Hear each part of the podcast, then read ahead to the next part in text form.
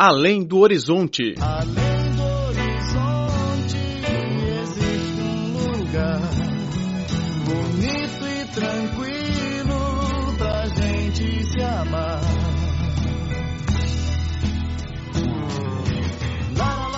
Olá, caro ouvinte, bem-vindo a mais uma edição do Além do Horizonte. Sou Laura Lee. O Teatro Malinsky da Rússia é considerado um cartão de visita de música, coreografia e arte da Rússia. Quem se apresenta no palco da instituição de mais de 200 anos de história são geralmente os artistas russos que passam por seleções rigorosas. Em 2017, apareceu pela primeira vez no palco do teatro um rosto chinês, é a jovem soprano Xu Minhong.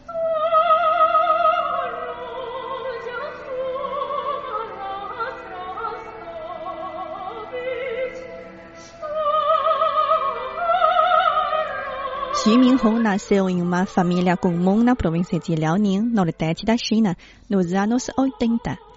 Ela mostrou seu talento para a música desde a infância. Conseguiu repetir uma canção logo que ouviu. No entanto, os pais da menina nunca pensaram que a música poderia se tornar uma carreira e não apoiaram a filha no estudo de música. Na escola secundária, Xi Minhong comprou cassetes do seu próprio bolso e estudou música clandestinamente. Para não gerar o ceticismo dos pais, ela se esforçou para manter as boas notas escolares e escolheu as ciências. No entanto, a contradição ocorreu no momento de fazer matrícula na universidade. Os pais quiseram que a filha se matriculasse em uma universidade, enquanto Min Hong insistiu em entrar num conservatório musical. Finalmente, os pais se deram e ela começou a estudar música sistematicamente dois anos antes do exame nacional. Eu parecia com um papel em branco que recebia tudo. Solfejo, teoria musical e plano. Tudo vinha ao mesmo tempo. Em 2008, Min Hong foi admitida pela Faculdade de Música Vocal do Conservatório Musical de Shenyang. Dois anos depois, ela foi para a Alemanha com uma oferta gratuita. Ao pisar pela primeira vez no país europeu e passear pelo Rio Reno, ela sentiu as óperas que interpretava mais próximas a ela do que nunca. Mesmo no ar, soltaram as notas musicais. Decidiu estudar línguas na Europa e absorver o charme da música clássica ocidental. Em 2012, Min Hong pagou as tarifas para estudar no Conservatório de Música de Lübeck. Durante sua estadia, ela visitou mais de 10 professores de música vocal em diferentes cidades, elevando significativamente seu nível na apresentação da ópera. Em 2014, num curso ministrado pelo Conservatório de Tchaikovsky da Rússia, a apresentação cheia de emoção surpreendeu a famosa cantora russa Lalisa Rudakova. И когда я ее услышала, то была э, поражена э, тем, что A voz é linda. Fiquei surpreendida pela apresentação dela. Claro que tinha também defeitos e precisava de ser aperfeiçoada. Em 2015, Min Hong foi para Moscou estudar com Larisa Rudakova. A professora exigiu que ela reforçasse os músculos das costas e ganhasse massa muscular, para aperfeiçoar a respiração durante o canto. Além de seguir rigorosamente as instruções da professora, a aluna chinesa dominou também a língua russa em dois anos. Ela aprendeu rapidamente o russo e fala muito bem, quase sem sotaque. O que é a língua? É a melodia, é o dom da voz. Aquelas que estudam bem as línguas também sabem música. A partir de 2016, Min Hong começou a participar dos concursos de música vocal na Rússia. No 11º Concurso Internacional de Música Vocal dos Jovens, realizado em setembro de 2017, a apresentação dela foi conhecida pelo Teatro Malinsky, que fez à artista chinesa uma oferta de trabalho.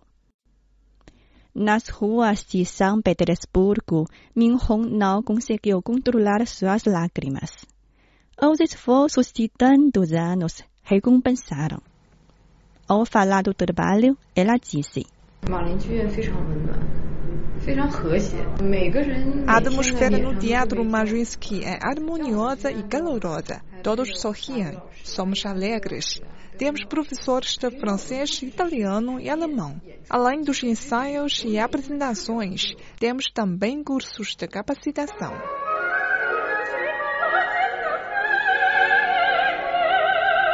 Sendo uma recém-chegada, Xi Minhong participou de algumas óperas infantis. Ela não pensa muito no futuro. Diz que continuará estudando e aproveitando todas as vantagens.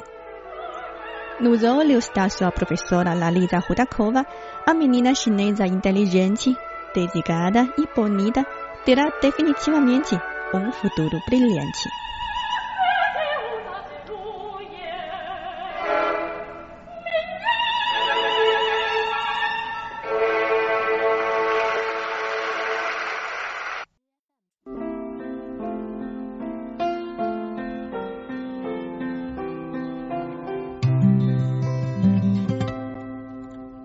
A animação chinesa 哪 conquistou até dia 5 de agosto 2 bilhões e 500 milhões de yuans, equivalente a 350 milhões de dólares. Apenas no oito dia da exibição, a obra já se colocou como a animação mais rentada no mercado cinematográfico chinês, batendo o recorde mantido pela animação de Disney, Zootopia. Naja nasceu como um diabo em uma família amorosa e se tornou um herói. A figura lendária andando em rodas de vento e fogo aparece muito em algumas obras famosas chinesas na literatura clássica, como A Viagem ao Oeste. A história é rica em conteúdo, os personagens vívidos e os maravilhosos efeitos visuais criam em conjunto a experiência de aventura de 110 minutos. Escreveu um fã no site Douban, principal plataforma de avaliação de filmes da China. Tem humor e satisfaz a tanto os jovens como os idosos. E mais que tudo, é muito emocionante, disse Xiaofeng, um espectador do filme. Naja conseguiu uma avaliação de 8,7 de 10 pontos em Douban e 9,7 na Maoyan, uma plataforma de base de dados e bilhete de filmes. A plataforma também previu que a bilheteria total do filme no mercado da parte continental da China superará 4 bilhões de yuans. A China é um dos mercados cinematográficos com crescimento mais rápido. A bilheteria deve chegar a 12 bilhões e 280 milhões de dólares até 2020, ultrapassando os Estados Unidos como o maior mercado de filmes do mundo. Cinemania, a paixão da China pela sétima arte.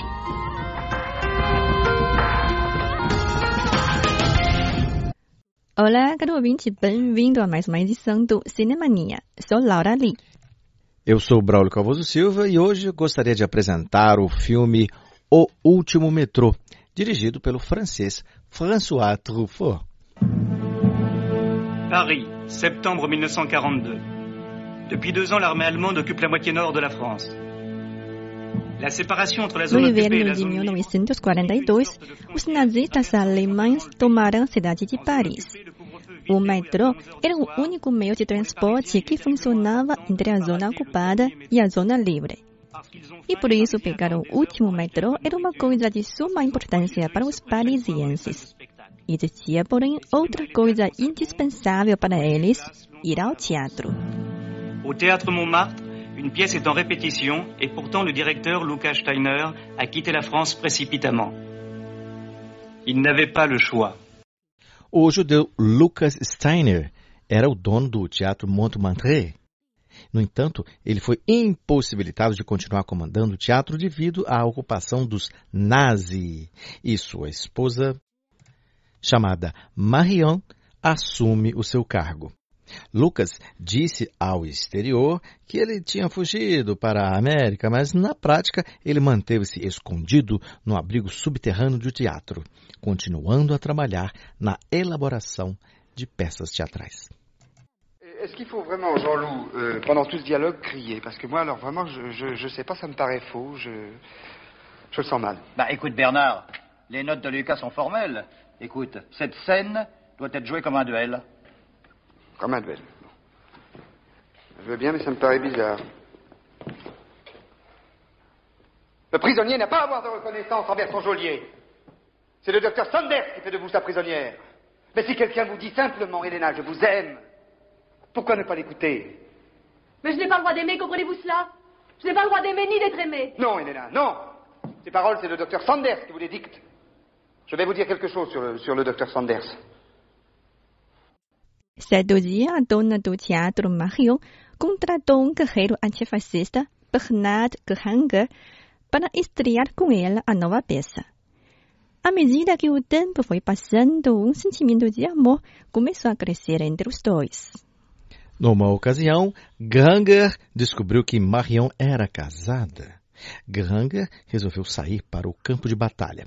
Alguns anos depois, Marion foi visitar Granger, ferido nos conflitos em um hospital na frente de batalha. Porém, Granger parecia frio ao ouvir as palavras afetivas da amante. Os panos de boca do palco abriram-se, ou seja, as cortinas, e tudo foi uma peça de teatro. Quando terminou o teatro, Marion subiu ao palco cumprimentando o público, acompanhada por um lado de seu marido, que ficara morando no subterrâneo por mais de 800 dias, e por outro, o amante Hanger. O diretor do filme, François Truffaut, foi um grande cineasta francês. Ele foi também um dos fundadores do movimento cinematográfico conhecido como Nouvelle Vague, ou seja, Nova Onda em português. Segundo o seu conceito, o filme é uma produção artística pertencente ao próprio diretor. O movimento defendeu também o baixo custo, a interpretação de atores não profissionais, assim como a filmagem nos locais reais. Ao contrário dos filmes atuais, que recorrem frequentemente ao uso de alta tecnologia, o movimento de Nouvelle Vague caracterizou-se por dar mais ênfase ao naturalismo e ao realismo, e de não agradar à tendência de mercantilização do cinema. Uma das obras representativas da Nouvelle Vague foi o filme Os 400 Golpes. O drama conta a história de um jovem de 14 anos e é considerado um filme quase autobiográfico do próprio diretor. Tes parents disent que tu mens tout le temps. Bah, non, je mens de temps en temps, quoi. Des fois, ils- je leur dirais des choses qui seraient la vérité, ils me croiraient pas, alors je préfère dire des mensonges. Pourquoi n'aimes-tu pas ta mère? Oh, Parce que d'abord, euh, j'étais en nourrice, puis quand ils ont plus eu d'argent, ils m'ont mis chez ma grand-mère. O diretor tinha se oposto à penetração de Hollywood no setor cinematográfico europeu. Hollywood, porém, lhe parecia uma linha de produção onde cada processo era deliberadamente elaborado. Para Truffaut, uma produção industrializada faz com que o filme perca o próprio estilo do diretor. No entanto, o diretor surpreendeu todo o mundo por converter totalmente seu conceito cinematográfico. Nos anos 80, quando já era um grande mestre do cinema da Nouvelle Vague, François Truffaut desistiu da Nouvelle Vague e mudou-se para o estilo que ele tinha fortemente criticado. Nasceu então o filme O Último Metrô. O drama combinou todos os elementos de um filme comercial: atores famosos, grandes investimentos e descrições detalhadas de pormenores.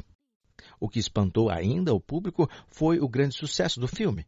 Estreado em 1981, o drama conquistou 10 prêmios César na França. O personagem Hanger foi interpretado por Gerard Depardieu. Qualquer adepto do filme francês deve conhecer o nome. O ator talentoso tem habilidades de interpretar diversos estilos, tanto comédia como tragédia. Uma das suas obras representativas é Serrano de Bergerac. No filme O Último Metrô, Gehanga era um personagem complicado. Ele tinha várias identidades, guerreiro, ator do teatro e um homem que manteve uma romance com sua patroa.